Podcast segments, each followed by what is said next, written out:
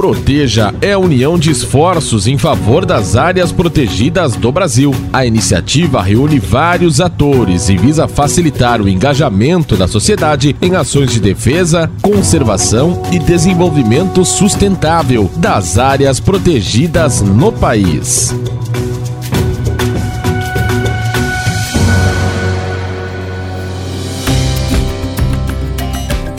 Bom dia, meu nome é Maria Fernanda e eu sou anfitriã do podcast Proteja Brasil.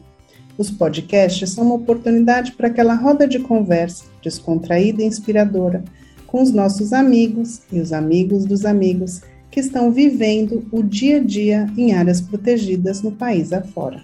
No episódio de hoje, vamos conversar sobre negócios da biodiversidade que permitem manter a floresta em pé, que gera empregos, traga benefícios sociais e econômicos para os territórios de maneira equitativa e mantenham viva a cultura e o modo de vida das comunidades, conservando a biodiversidade das áreas protegidas brasileiras.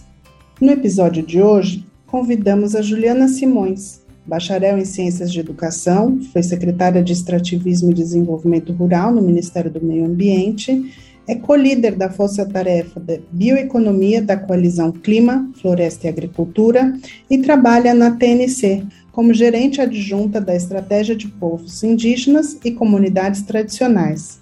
Bem-vinda, Juliana. Um prazer recebê-la aqui hoje conosco no podcast do Proteja. Bom dia, Fernanda. Eu que agradeço pelo convite de poder estar falando desse tema tão importante para o Brasil e para as populações tradicionais e povos indígenas. Obrigada. A nossa segunda convidada no episódio de hoje é a Helga Yamaki, engenheira florestal e coordenadora de projetos do Instituto de Manejo e Certificação Florestal e Agrícola, o IMAFlora, no âmbito da iniciativa Origens Brasil. Oi, Helga, bom dia. Bem-vinda ao nosso podcast sobre negócios da sociobiodiversidade. Bom dia, Maria Fernanda. Um prazer estar aqui com todos. Bom dia para todos os ouvintes. Juliana, é, nós gostaríamos que você pudesse contar para nós um pouco sobre o estudo que vocês fizeram junto com o Banco Interamericano de Desenvolvimento e a Natura sobre essas análises socioeconômicas do impacto das cadeias produtivas da sociobiodiversidade no Estado. Talvez você pudesse começar contando para a gente o que, que são negócios da sociobiodiversidade, Bom, negócios da sociobiodiversidade são todos os produtos e serviços que são ligados aos povos indígenas e às comunidades tradicionais. Por exemplo, o açaí, a castanha, a andiroba, o murumuru, o óleo da castanha todos esses produtos que vêm dos territórios de povos indígenas e comunidades tradicionais e são manejados por esse público, nós consideramos como produtos da sociobiodiversidade, porque eles têm um conhecimento tradicional associado a essa rica biodiversidade do Brasil. Conta um pouquinho para nós sobre o estudo que vocês realizaram, quais foram os principais recados, recomendações, resultados identificados a partir dele. O objetivo desse estudo foi dar transparência a uma economia da sociobiodiversidade que era invisibilizada, tanto pelas políticas públicas como pela sociedade em geral. Todo mundo, né, os governos, a sociedade, tinha a percepção de que essas cadeias eram importantes para a floresta, porque conservavam biodiversidade, porque apoiavam povos e comunidades tradicionais, essa economia, mas ninguém sabia o tamanho dessa economia. E aí esse estudo, então, mostrou o tamanho dessa economia, o quanto que ela contribui para o PIB do estado do Pará. Anteriormente, nós tínhamos o um número de 1,9 bilhões de reais, que foi o número de 2019 divulgado pelo IBGE. Só que o IBGE ele trata apenas de uma parte da cadeia, que é a parte da produção. O nosso estudo ele foi um pouco além. Ele olhou para toda a agregação de valor ao longo dessa cadeia. E aí a gente conseguiu demonstrar que a contribuição dessa cadeia era três vezes maior do que o indicado pelo IBGE. Ela chegou em 2019 a contribuir para o produto interno bruto do estado do Pará com 5,4 bilhões de reais. Isso coloca as cadeias produtivas da sociobiodiversidade comparáveis a outras cadeias uh, que movimentam a economia do Pará, como, por exemplo, a cadeia da pecuária considerando que as cadeias da sociobiodiversidade têm outros atributos juntos, que é conservação de água, conservação de biodiversidade, conservação do clima, porque elas ajudam na manutenção climática, porque elas mantêm floresta. É uma economia que distribui renda, ela não é concentradora de renda, então ela gera toda uma riqueza para os povos da floresta na região de toda a Amazônia, porque embora o estudo ele tenha se concentrado no estado do Pará, ele pode a gente pode afirmar que ele seria também muito apropriado para toda a Amazônia. Ele mostraria também essa realidade desses produtos e dessa contribuição para toda a Amazônia. Além do fato dos produtos dessa cadeia da sociobiodiversidade trazerem esses valores agregados, como você comentou, quais outras diferenças vocês identificaram? Por exemplo, essas cadeias recebem também apoio governamental, apoio de políticas públicas, como foi o caso que você veio comentar da pecuária ou da soja, por exemplo? Infelizmente não, Fernanda. Essas cadeias se desenvolveram ao longo dos anos sem apoio de políticas públicas. Quando você compara é, acesso a crédito, por exemplo, e a assistência técnica e extensão rural, existe uma simetria enorme entre essas comunidades, esses povos indígenas e, por exemplo, a agricultura patronal.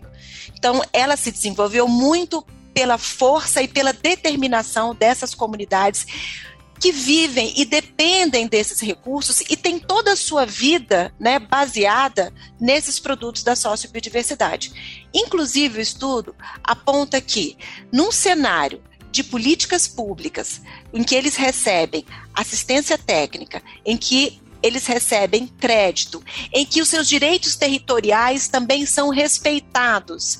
E a gente ainda entra com pagamento por serviços ambientais. Essa economia, que é de 5,4 bilhões em 2019, ela pode chegar a 70 bilhões de reais em 2040. Esse é o valor do PIB do estado do Pará. Hoje, o PIB do estado do Pará está em 68 bilhões de reais. Então, a gente deixa muito claro no estudo e demonstra que se houver investimentos em políticas públicas e também né, num programa de pagamento por serviços ambientais, essas cadeias elas podem contribuir de forma muito mais efetiva para a economia do estado do Pará, com efeitos em termos de conservação, em termos de proteção climática muito maior para a Amazônia, para o Brasil e para o mundo, né? Com certeza, Juliana. Quais as recomendações que o estudo traz? E, e me conte se vocês tiveram oportunidade de fazer encaminhamentos em relação a isso para o governo do Pará em específico. Uma primeira recomendação do estudo foi que a gente tivesse políticas de investimento em ciência, tecnologia e inovação dirigidos a essas cadeias de sociobiodiversidade, porque elas também não receberam a mesma atenção que outras cadeias. Então é importante que a gente leve inovação para o campo, inovação para essas cadeias da sociobiodiversidade, especialmente porque esse jovem que está na floresta, ele está sedento por essas inovações. Ele quer permanecer, mas ele quer permanecer desenvolvendo essas atividades com inovação e com mais qualidade, né, do que ele faz e trazendo mais qualidade de vida e, claro, mais é, recursos e mais renda, né, para que ele possa é, ter atendido as suas demandas também é, uma segunda recomendação está relacionada a gente ter um sistema contínuo de base de dados sobre as cadeias de valor da sociobiodiversidade. Nós, por exemplo, fizemos esse estudo que demonstra essa contribuição para 2019, mas isso tem que ser contínuo. Esses dados da sociobiodiversidade, eles precisam de ter anualmente os seus dados divulgados pelo governo, seja o governo do estado, seja o IBGE. Então a gente tem que trabalhar essa base de dados para que a gente possa aprofundar é, no conhecimento sobre essas cadeias. Porque eu sempre falo, o que é muito difícil você ter políticas públicas quando você não conhece os dados, quando você não conhece aquela cadeia produtiva. Então ter esses dados sistemáticos, anualmente publicados, ajuda a entender essa economia e a ter políticas públicas adequadas e mais efetivas. Uma terceira sugestão está relacionada à regularização fundiária e ordenamento territorial. Então é importante que esses territórios da sociobiodiversidade, eles estejam protegidos do seu direito territorial, que não estejam ameaçados. Então fazer o reconhecimento do direito, reconhecer as terras indígenas, titular os territórios coletivos, seja dos quilombolas, de comunidades tradicionais, é fundamental se a gente está falando de uma bioeconomia da sociobiodiversidade, de uma bioeconomia de floresta em pé. Uma quarta sugestão é a implementação, que eu já falei anteriormente, de um programa de pagamento por serviços ambientais relacionadas ao produto. Quando essa comunidade vende a sua castanha, vende o seu açaí, esse produto ele tem que ter um valor diferenciado de outros produtos que vêm, por exemplo, de um açaí de monocultura. Por quê? Porque nesses territórios tradicionais, você tem biodiversidade muito maior do que eu tenho em monoculturas. Então é importante que é, eles tenham uma relação diferente de preço e que dentro do valor destes produtos esteja incluído esses serviços ecossistêmicos e também os serviços culturais, para que a gente possa é, apoiar essas cadeias e que realmente elas sejam valorizadas, porque elas têm serviços ecossistêmicos incluídos dentro desses produtos. Uma outra sugestão foi a rastreabilidade e a certificação desses produtos da sociobiodiversidade. É importante que a gente invista nesse sistema de rastreabilidade, de certificação, justamente para dar esse valor diferente, porque esses produtos vêm de territórios que têm cultura e que tem serviços ecossistêmicos presentes ali que estão sendo protegidos e ofertados dentro desse produto. E isso, claro, agrega valor a esses produtos e leva mais qualidade de vida para esses territórios e para essas populações que vivem, né, não só do consumo, mas também da comercialização desses produtos da sociobiodiversidade. Também a gente sugeriu a criação de incentivos fiscais para os produtos da sociobiodiversidade, porque hoje é, a gente não tem uma alíquota diferenciada. Então é importante que a gente tenha incentivos fiscais com uma alíquota diferenciada para que a gente possa melhorar o comércio, né, entre os estados, mas também para exportação, porque esses são produtos bioma específicos, né? Então a gente precisaria também é, trabalhar uma alíquota diferenciada para que a gente possa melhorar né, essa comercialização e agregar ainda mais valor para esses produtos. Agora, você trouxe assim os principais recomendações para que a gente possa desenvolver e fortalecer os negócios da sociobiodiversidade Muitas dessas recomendações envolvem o setor privado e o poder público, não é mesmo? Então, eu queria saber, a partir da sua perspectiva, de que forma a sociedade pode apoiar o desenvolvimento de negócios da sociobiodiversidade no Pará, na Amazônia e no Brasil como um todo. Eu vou começar falando dos estados como é que eles podem se apropriar dessa agenda? Então, ah, tanto o estado do Pará quanto o estado do Amazonas, eles estão trabalhando seus planos de bioeconomia. É importante, primeiro, que a gente entenda o conceito de bioeconomia para os países tropicais. Porque quando a gente olha os conceitos de bioeconomia de outros países que não têm essa mega biodiversidade que tem no Brasil e nem essas florestas que nós temos, eles não têm um enfoque de desenvolvimento da bioeconomia a partir de florestas e de biodiversidade. Acho que esse é um primeiro, uma primeira reflexão que precisa ser feita e entender que esses planos que estão sendo desenvolvidos, eles precisam de dar um tratamento especial dentro da bioeconomia para iniciativas, para incentivos relacionados a manter a floresta, relacionados a essa biodiversidade, relacionado a florestas e relacionado aos povos e comunidades tradicionais que vivem nessas florestas. Isso é importante, especialmente porque, como o Brasil tem essa biodiversidade, é, diferente dos outros países, é onde a gente pode ser mais competitivo e realmente é, ter um lugar de destaque na economia da bioeconomia, da biodiversidade, da sociobiodiversidade em relação aos outros países, é onde realmente a gente vai poder ser competitivo. Agora, em relação à sociedade, como é que a sociedade, no geral, ela pode ajudar nessa bioeconomia da sociobiodiversidade? E eu aqui vou falar um pouco do consumo. Eu acho que nós, consumidores, temos a obrigação de olhar o que a gente está consumindo e priorizar esses produtos que conservam florestas e apoiam as comunidades que estão nos ajudando a conservar essas florestas.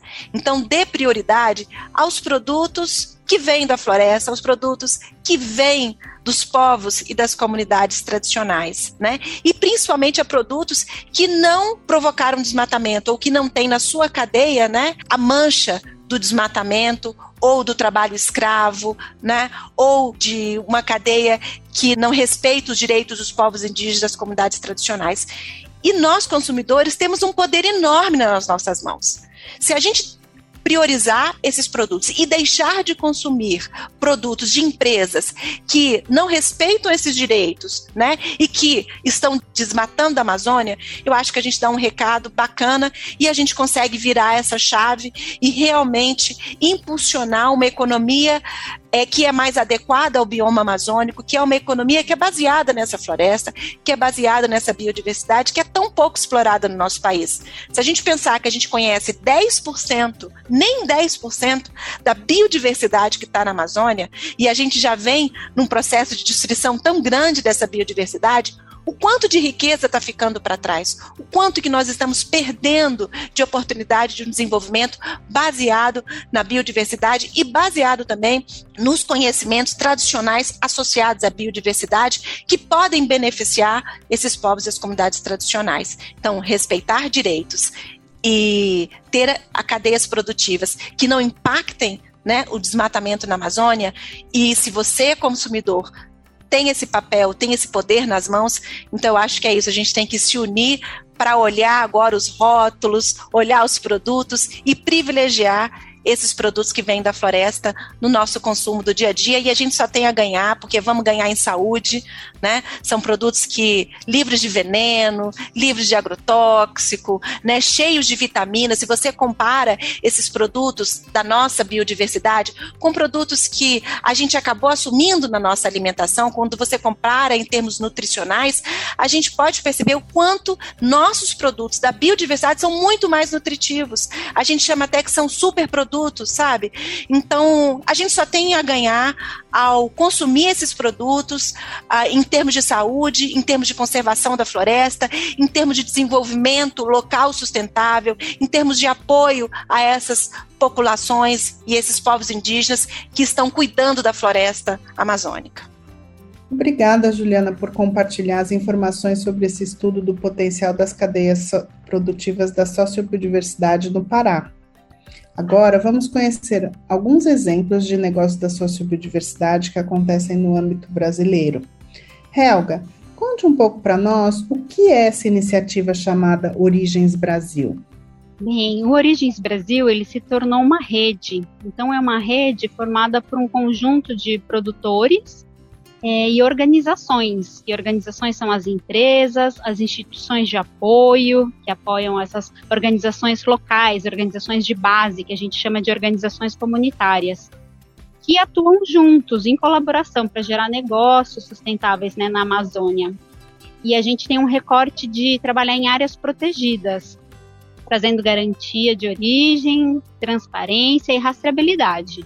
Então, o objetivo da rede principal é promover o comércio ético que ajude a manter a floresta em pé e valorizar os povos que vivem nela e dela. Helga, conta para nós como é que funciona, como é que vocês é, fazem esses conexões entre os produtores, os consumidores ou as indústrias que transformam? Que tipos de produto vocês trabalham? Com, talvez contar um pouquinho da história. O Origens Brasil surgiu é, de um projeto lá atrás e em 2016 ele se tornou um selo, né? É, a gente falava muito do Origens Brasil oficialmente como um selo de garantia. Porém, a gente foi se transformando e se aprimorando e nos tornamos uma rede que hoje atua em cinco territórios: é, o Xingu, a Calha Norte, norte do Pará, né, a Rio Negro, Solimões e recentemente chegamos no Tupi-Guaporé. Uma equipe que administra, né, uma equipe que é dedicada à ativação, expansão e melhoria da nossa rede. E lembrando que o Origens Brasil ele foi criado, concebido pelo Imaflora é, e pelo ISA. Então hoje o Imaflora está na secretaria executiva, né, como administrador da rede. E nessa rede hoje a gente tem mais de 2.200 produtores cadastrados, né, sendo beneficiários da rede, 46 organizações participantes, 35 empresas membro e já estamos transacionando um volume de mais de 12 milhões, né, acumulado aí ao longo desses anos. Nós somos um, um ecossistema de negócios éticos, um sistema de garantia, uma rede de pessoas e organizações que trabalham em prol dos negócios sustentáveis na Amazônia. Nós não somos uma certificadora, né, ou uma empresa privada, ou uma articuladora que faz esses contratos entre as empresas e os produtores e ganha lucra com isso.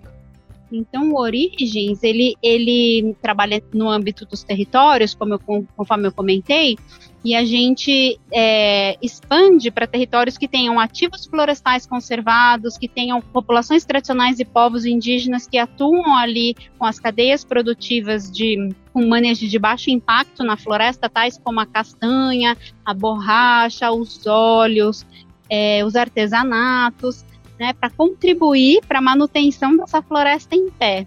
Então a gente, é, através dessa conexão comercial, é, de forma ética, que é uma verdadeira parceria entre as empresas que querem fazer diferente e esses produtores que querem comercializar seus produtos, a gente é, promove aí uma melhoria da qualidade de vida dessas populações que são os verdadeiros guardiões da floresta e que vivem na floresta.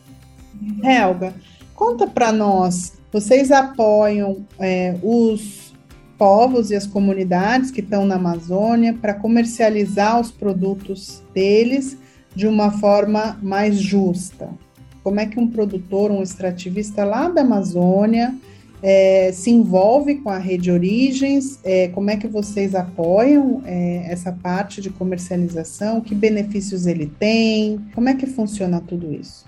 Então, um produtor, né, um extrativista que mora lá na Amazônia, numa comunidade, que produz sua castanha do Pará, né, castanha do Brasil agora, e quer comercializar, ele estando dentro desses territórios reconhecidos pelo Origens, é, e tendo essa organização né, social aí, a organização comunitária, tendo essa associação, é, ele solicita para essa instituição que apoia ele, para ele ser membro do Origens, e, e ele simplesmente é, participa de um cadastro com alguns dados básicos dele, e ele, é, desta forma, assina um termo de adesão né, que está disposto, né, voluntariamente a aderir à rede, com algumas responsabilidades, porque como o Origins é um sistema de garantia, então a gente valida muitas informações entre os pares e não tem custo para os produtores aderirem ao Origins, nem para as instituições, somente para as empresas que pagam uma taxa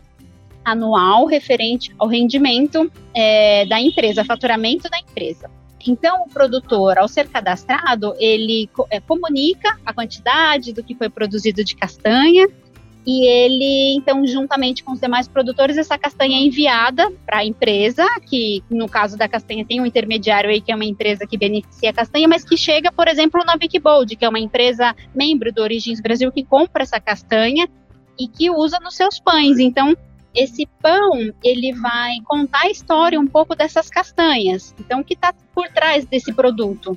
Então, são produtores que moram na Amazônia, que conservam a floresta, que produzem essa castanha e que, né? Então, essa informação chega para o consumidor esclarecendo e desmistificando um pouco o, essa distância da Amazônia e também trazendo conhecimento, porque muitas vezes os consumidores que estão em São Paulo e no Rio de Janeiro não conhecem os produtos que consomem e o quanto que eles podem contribuir comprando um determinado produto, né? Porque faz muita diferença para os produtores da Amazônia conseguirem comercializar seus produtos de uma forma ética, transparente, é, no ganha-ganha, né? Então é um pouco esse o fluxo. E as empresas que querem fazer diferente, que querem fazer negócios éticos e sustentáveis na Amazônia, também podem aderir ao Origens Brasil, adquirir né, é, os produtos dessas comunidades. Tem uma cesta de produtos já no site do Origens Brasil que vocês podem ter pelo www.origensbrasil.org.br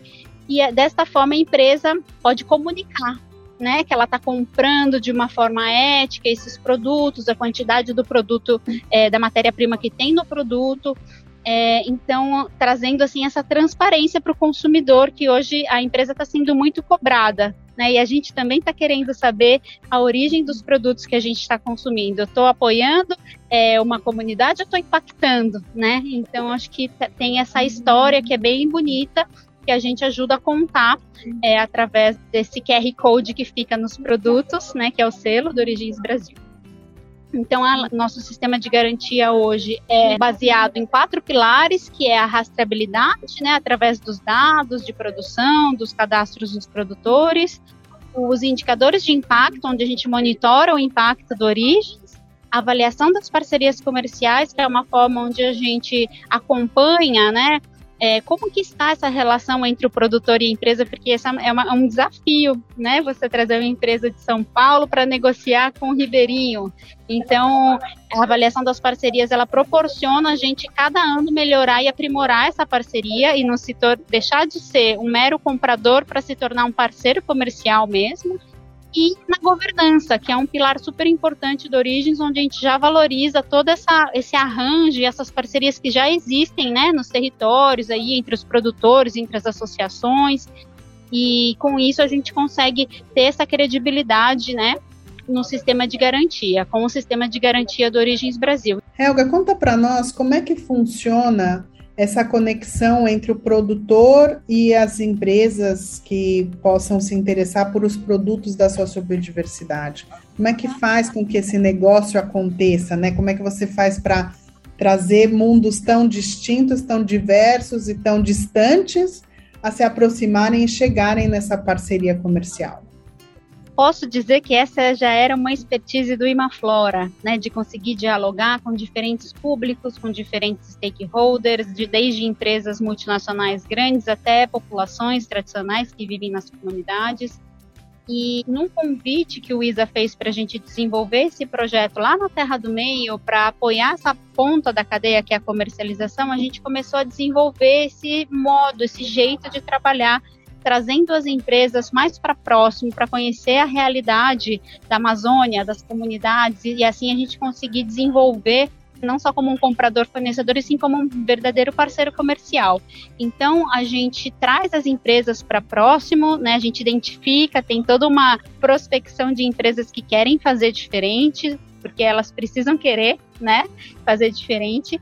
Então, com isso, a gente aproxima a oferta da demanda e media e facilita essa relação, né? Até que chega num ponto que as comunidades, né, as associações já conseguem dialogar com as empresas de uma forma equilibrada e dessa forma o Origens vai deixando a relação aí fluir, mas desde esse começo a gente tem esse propósito, esse objetivo de, de trazer empresas e fazer essa conexão de mercado. Então, são empresas que, para aderirem a Origens, é, precisam pagar uma taxa que é referente ao rendimento, né, o faturamento da empresa anual, e ela tem também com isso uma série de benefícios, né, da comunicação, de poder trazer né, para os seus consumidores que ela está comprando uma matéria-prima, um produto que tem uma origem, que tem rastreabilidade, um impacto positivo que isso está causando para as comunidades. Então a empresa ela tem um papel muito importante no Origens e a gente cresceu muito em números, né? É, estamos com 35 empresas, conforme eu comentei. E dessas 35, a gente percebe que as mais antigas, que já estão mais com conhecimento e conhecendo a Amazônia e já mais amadurecidas, o quanto que elas proporcionam, né, e ensinam outras empresas também que pode, que é possível fazer diferente. É muito interessante isso. Pensando que nós estamos aqui justamente debatendo negócios da sociobiodiversidade para tentar potencializar essas cadeias produtivas e tentar é, fortalecer esse tipo de negócio mais justo, é, ecológico, né, que protege a natureza, mas também é, proporciona benefícios ambientais e sociais e econômicos também para os povos da floresta. Pensando nisso, esse aprendizado que você falou das empresas, né, nessa experiência toda do Origem, já de alguns anos, quais são as principais lições, aprendizagens que vocês tiraram desse processo que pudessem servir para outras experiências que quiserem novos negócios da sociobiodiversidade? Bom, acredito que primeira coisa é, conseguir conectar e prospectar quem quer fazer diferente, porque é preciso ter essa vontade de fazer diferente, fazer coisas novas, de inovar. E com isso a gente percebeu que essa proximidade entre o comprador e o vendedor, né, entre quem está comprando e quem está fornecendo é muito importante. Então, Origens proporciona isso é através de um encontro anual de toda a rede Origens Brasil. Então a gente super recomenda que isso seja feito, porque essa, esse distanciamento, né, ele acaba que traz muita falta de comunicação, muitos desafios. Essa relação, né, comercial, a gente também entendeu que o preço não é o único ponto, a única variável importante dessa relação. A gente entendeu que para os produtores é muito importante ter uma duração dessa parceria, mais do que um preço bom, porque para quem vender o ano que vem é importante, porque as famílias conseguem se planejar e ter essa segurança, né, de que ela vai coletar a castanha e vai ter para quem vender, e não vai vender por um preço muito baixo que nem vale a pena para um atravessador, né, que é o, o comprador local da região que não tem um preço que às vezes é justo mesmo. Então a gente entendeu que o preço ele não é, né, só o que importa. Então que outras variáveis aí que é importante que precisam ser levadas em consideração. Então acho que esses são algumas lições aprendidas que a gente entendeu e que a gente aplica hoje no Origens. De que forma a sociedade pode apoiar o desenvolvimento de negócios da sociobiodiversidade da Amazônia e de outros biomas do Brasil, de forma a proteger é, essa biodiversidade brasileira e esses povos e essas comunidades tradicionais? A compra é um ato político. Consequentemente, quando você adquire um produto no mercado ou numa feira, né? Então, trazendo esse exemplo da, do pão da castanha, por exemplo, um consumidor talvez compre um pão integral com né, outro tipo de castanha ou sem castanha. Então, ao o consumidor ter a consciência, né, ter, criar essa conscientização de que talvez o pão A, né, o pão da Vicky Bold, que tem o selo de origens, vai ter um impacto muito maior e beneficiar essas comunidades que estão promovendo a conservação da floresta, ela optar por isso, isso é hum, incrível, assim, né? Então, como é sutil, como a gente às vezes não percebe no ato da nossa compra, mas como isso tem uma consequência enorme. E a outra parte, eu acredito que tem uma questão de políticas públicas mesmo, né? Hoje o Brasil ele tem muitas políticas públicas que são voltadas para as grandes cadeias, monoculturas, que infelizmente beneficiam poucos, e, e, parece que o nosso sistema político ele dificulta até, porque hoje a gente sabe que o imposto para transacionar a castanha de um estado para outro é enorme. Então, o, o, governo ele precisa valorizar esses produtos que apoiam né, a conservação da floresta. E hoje a gente está falando muito dessas mudanças climáticas. Então, isso precisa entrar nessa pauta para ter esse apoio mesmo e para as comunidades conseguirem acessar essas políticas públicas para apoiar nessa produção é, que conserva né, a floresta e para conseguir aí também dar apoio para as empresas que querem fazer diferente, porque as empresas também têm as limitações delas, né? Então elas também precisam desse apoio das políticas públicas. Então eu acredito que a gente conseguindo melhorar e, e, calibrar essa política pública, dividir um pouco melhor, né, é, é, as políticas públicas beneficiando os povos da floresta e as empresas que estão fazendo diferente e conscientizar os consumidores já é um bom passo para nossa melhoria nesse ecossistema de negócios sustentáveis. Muito obrigada, Helga, por trazer essa experiência do Origens Brasil, como experiência de negócios da sociobiodiversidade. Juliana, também muito obrigada por trazer informações que demonstram claramente o enorme potencial econômico, social é, das cadeias da sociobiodiversidade da Amazônia brasileira. Foi um prazer recebê-las aqui hoje. É um prazer estar aqui com todos. Eu que agradeço pelo convite. E antes de terminar, eu queria deixar um convite aqui para os nossos ouvintes que acompanharam a conversa de hoje, para que eles conheçam o portal Proteja.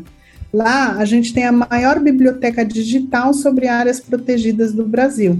Você pode encontrar gratuitamente conteúdos interessantíssimos na forma de relatórios, estudos, tem várias bases de dados, notícias que saíram na mídia, vídeos e até os outros episódios do podcast Proteja Brasil. Muito obrigada a todos e até a próxima.